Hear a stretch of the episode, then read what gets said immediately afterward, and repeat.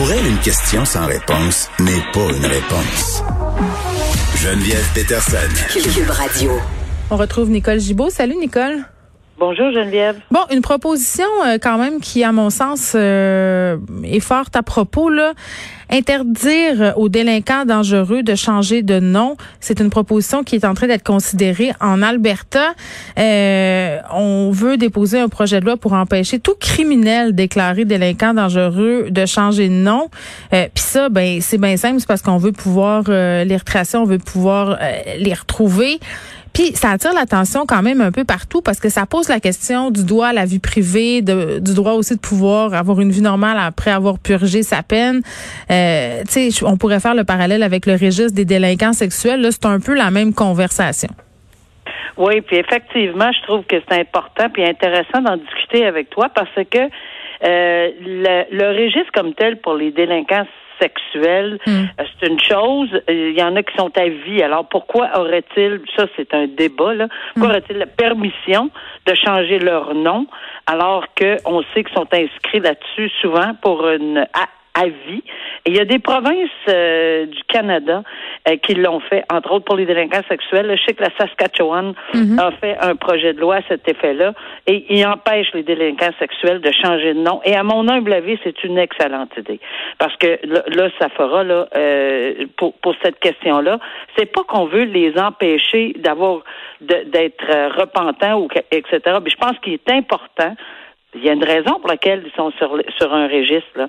Alors, il est important de pouvoir retrouver sans faire, à, moins qu'on nous dise qu'il y a une relation directe, mettons, qui s'appelle Pierre Lalonde, puis qui change. Ben, Pierre, non, on va nommer d'autres noms. on peut trouver un autre nom. c'est dur. Il y a tout le temps quelqu'un qui s'appelle ce nom-là. Hein? C'est ça qui est dur, Un nom. Pierre X, là, euh, puis il veut changer à Pierre Y. Bon, voilà. Alors, euh, peut-être que là, on pourrait faire un lien pour le retrouver, etc. Ici, on parle pas de juste de délinquants euh, sexuels, on parle de délinquants dangereux. Et ça, c'est la plus haute cote. Hier, on a, ou hier ou avant-hier, on a parlé des délinquants à haut risque, c'était exceptionnel. C'est quoi la différence entre les deux? Ben, à haut risque, c'était lorsqu'ils ont passé à travers un procès qui ont été euh, non criminellement euh, trouvés non criminellement responsables. Puis là, ils sont, ils vont être à, l'hôpital, dans un hôpital, mais ils sont en détention à cet hôpital-là. Puis ça ils sortiront pas jamais avant qu'il y ait vraiment une, certitude qu'il n'y a aucun danger. Mais, mais c'est tellement haut là comme comme niveau euh, qu'ils ils sortent normalement presque jamais. Mais euh, délinquants dangereux, c'est que ils, obtiennent une sentence. Euh, il faut que ce soit une sentence plus que deux ans, évidemment. Mm-hmm. et, et mais mais passible, pardon, de plus de ça. Mais là, ici, dans les circonstances, c'est que euh, c'est indéterminé. Ils vont être en prison, ils peuvent être en prison, mettons, là, pour euh, 20 euh, ans, 15 ans, 10 ans, 7 ans. Il n'y a pas de chiffre magique, excepté qu'on on revoit la situation aux 7 ans pour savoir si cette personne-là, euh, oui ou non, est encore un délinquant dangereux ou rencontre encore les critères. Alors, c'est vraiment le plus haut. Il y a délinquants contrôlés, ça c'est un peu plus bas. Ça veut dire qu'on peut les contrôler une dizaine par la suite après mm. leur... Euh, parce que la probation, Geneviève, quand on met quelqu'un en probation après un crime, le maximum, c'est trois ans, mais il faut que ça soit pour des peines en deçà de deux ans. Tout ce qui est pénitencier, ben, c'est-à-dire deux euh, et et plus, là. Tout ce qui est pénitencier, deux, deux ans et un jour, euh, et deux et deux ans et demi, trois ans, quatre ans, on peut pas les mettre en, probation pendant une période de trois ans, mais quand ils sont délinquants à contrôler, oui, c'est dix ans euh, qu'on peut les contrôler. Donc, euh, c'est une, à mon avis, surtout pour les délinquants dangereux, là, parce qu'ils ont passé plusieurs étapes, ils ont fait beaucoup d'enquêtes, il y a eu des experts qui se sont penchés, penchés, ils ont eu l'étiquette de délinquants dangereux, pas plus forte raison, dans ce, ce cas-là, peut-être même plus que pour les délinquants sexuels, parce qu'il y a quand même un registre au moins pour les délinquants sexuels, mais pour les délinquants dangereux, euh, à mon avis, c'est une, ce serait une option. Au Québec, on n'a pas tout à fait les mêmes, euh, c'est pas tout à fait la même chose. Je sais qu'il y a un dossier qui, qui a été très médiatisé, celui de Robert Perron, qui a essayé de changer de, de, de, de nom régulièrement, là, souvent qui a été déclaré euh, délinquant sexuel. Et euh, ben, les règles, c'est bon, tu fais ta demande, le ministre de une requête, euh, c'est analysé.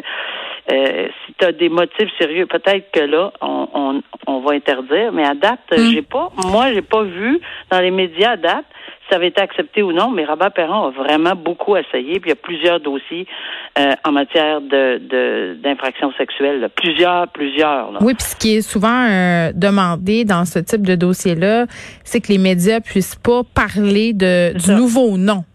Donc c'est un peu euh, c'est un peu l'idée ici, c'est de se prémunir d'une certaine de certain anonymat. Oui, puis on va aller plus loin dans le cas, puis bien spécifique, puis je l'avais vraiment regardé ce dossier-là.